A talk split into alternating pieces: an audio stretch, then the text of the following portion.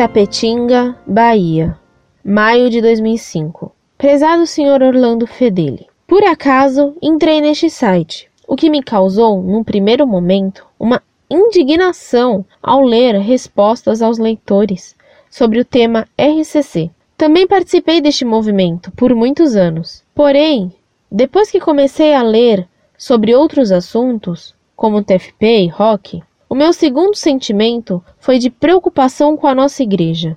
Acredito que trago como fruto da minha participação na RCC um maior interesse pelas coisas da igreja, pela oração e um desejo profundo de conhecer a verdade. Porém, não encontro nem na RCC nem na igreja. E quando digo igreja, eu me refiro aos padres, às paróquias, às missas, que são os meios que eu tenho acesso atualmente. Uma clareza na doutrina da fé católica, mas somente opiniões. Fico indignada. Cada padre que recorre em confissões me diz uma coisa, e cada vez que participo de uma paróquia diferente, vejo coisas diferentes e pouco me aprofundo na caminhada da fé. O pouco que ainda me resta são valores que aprendi quando ainda estava na RCC. Diante dessa introdução, não quero que o senhor direcione o assunto à RCC, pois não é este o meu objetivo. Minha pergunta é: como então nos orientarmos diante de tantos ventos de doutrina? Sei que a igreja não erra, mas os homens que estão à sua frente, sim. E aí? Como eu, que sou pobre conhecedora da Bíblia, vou me orientar diante de um bispo que erra? Outra coisa que aprendi a dar valor na RCC é a oração. Mas como orar? Se até mesmo minha oração pode ser equivocada. Tenho sede de estudar a Bíblia, de me formar a respeito da doutrina da Igreja, mas ainda não encontrei algo ou alguém que me orientasse. Eu ainda tenho condições de estudar, o dia em que eu encontrar um caminho. Mas e aqueles que não têm nem condições intelectuais para tal? Será que não poderemos nem mais confiarmos nas missas, nos padres ou na nossa oração? Espero que eu tenha conseguido passar minha dúvida, que na verdade é um desabafo, um anseio, não sei. Não faço questão que a minha dúvida seja publicada, a não ser que seja útil para outros.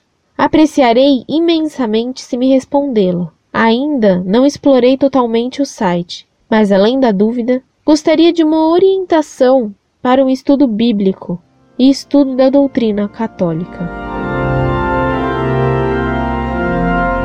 Muito prezada, salve Maria. Antes de tudo, tenho que lhe agradecer a confiança em nós depositada, tanto mais que você sinceramente nos diz que a princípio ficou indignada com o site Monfort. Passar da indignação à confiança é uma grande mudança. Deus lhe pague. Rogo-lhe que não deixe de rezar por nós. Seu problema é o da grande maioria dos católicos hoje. Nos tempos do diálogo, os padres normalmente não têm mais tempo para ensinar suas ovelhas. Eles normalmente estão ocupados fazendo reuniões sobre as águas, ou com os diálogos e bajulações a hereges, com o blá blá blá ecumênico, ouvindo rock ou assistindo a casta novela das oito. E depois ensinar o quê? Se no seminário nada lhes ensinaram, o que poderão eles dizer ao povo? Daí eles, em geral, falarem de futebol, de política marxista, contarem piadinhas em seus sermões, sermões em que quase ninguém presta atenção, tão vazios que são, quando não são cheios de heresia, causando espanto, escândalo e indignação. Saudades dos sermões de outrora. E enquanto isso, os padres melhores e mais fiéis e mais sábios são desterrados para paróquias longínquas, quando não simplesmente encostados. Para os maus, há holofotes, palanques, microfones e revistas à vontade, onde alguns escrevem artigos heréticos e poeminhas infantis, ridículos e sem graça.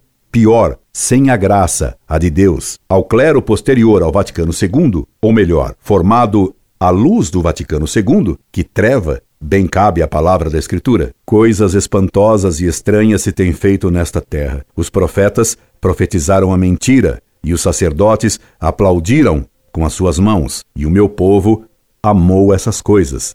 que castigo não virá sobre essa gente no fim de tudo isso? Jeremias capítulo 5, versículos 30 a 31. E Deus fez o profeta Isaías se queixar, fazendo uma acusação que bem cabe hoje à situação em que o clero deixa o povo. Por isso é que meu povo foi levado em cativeiro, porque não teve ciência. Os seus nobres morreram de fome, e a sua multidão mirrou-se de sede. De fato, hoje, o povo é levado em cativeiro pelos lobos, e em certos casos, eles já nem usam mais a famosa pele de ovelha, se apresentam como lobos mesmo. O povo é arrastado para as igrejolas heréticas, porque o vigário não ensina mais o catecismo, porque o vigário muitas vezes não sabe mais nem o catecismo. Os sacerdotes, infelizmente, deixam os mais capazes do povo morrerem de fome, a míngua de doutrina, isto é, não lhes dando comida sólida que exige o garfo e a faca da explicação detalhada, e permitem que o povo miúdo pereça de inanição,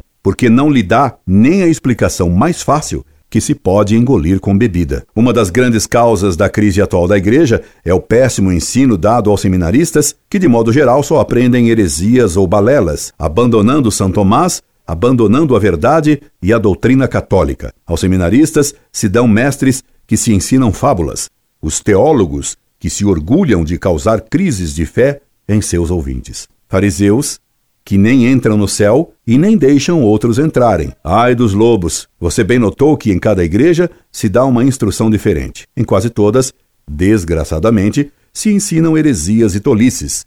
Em quase todas se encontra a ditadura do relativismo, condenado pelo cardeal Ratzinger em seu já famoso sermão da missa de abertura do conclave de 2005, que o elegeu Papa Bento XVI.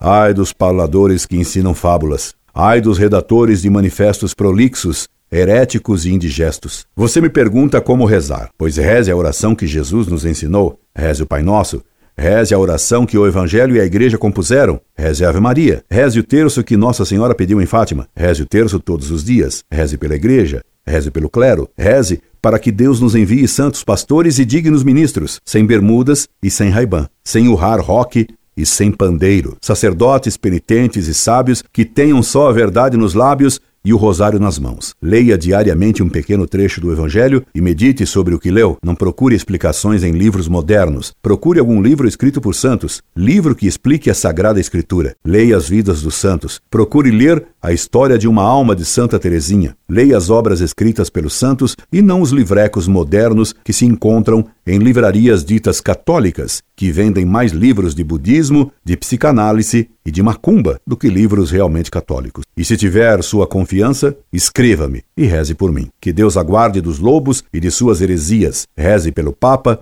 que está enfrentando os lobos escondidos nas sacristias e seminários. Incorde Jesus Semper, Orlando Fedeli.